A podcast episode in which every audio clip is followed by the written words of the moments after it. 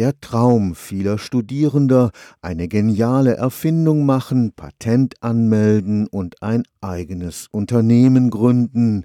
Nie war das so leicht wie heute. Das Karlsruher Institut für Technologie zum Beispiel bietet eine umfassende Unterstützung von Start-ups direkt aus dem Studium heraus. Ein Höhepunkt der lebendigen Gründerszene in Karlsruhe ist jedes Jahr der KIT Innovationstag. Da treffen Unternehmensgründer Gründer auf Entscheider aus Wirtschaft und Politik und nicht zuletzt auf potenzielle Geldgeber. Am 27. Juni ist es wieder einmal soweit.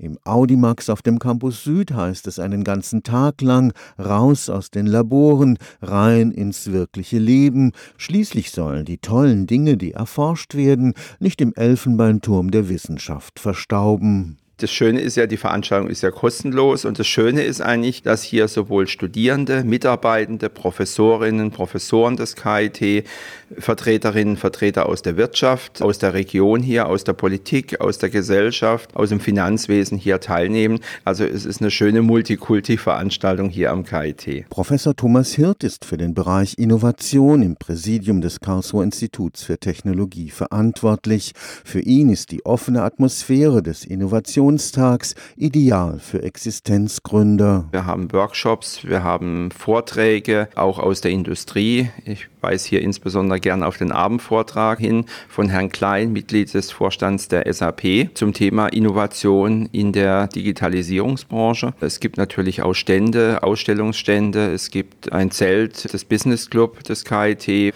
Und äh, es ist auch so, dass natürlich gerade bei den Seminare, Workshops, Vorträge auch sich immer Gruppierungen finden, die dann anschließend darüber diskutieren. Also insofern glaube ich, ist diese offene Atmosphäre ein guter Nukleus für Gespräche. Und dann die sogenannten Pitches. Da muss der potenzielle Gründer seine geniale Idee in ganz kurzer Zeit überzeugend präsentieren. Wir haben einmal die Tech Pitches, wo eben Mitarbeiter des KIT über interessante Projektideen sprechen und diese auch entsprechend vorstelle.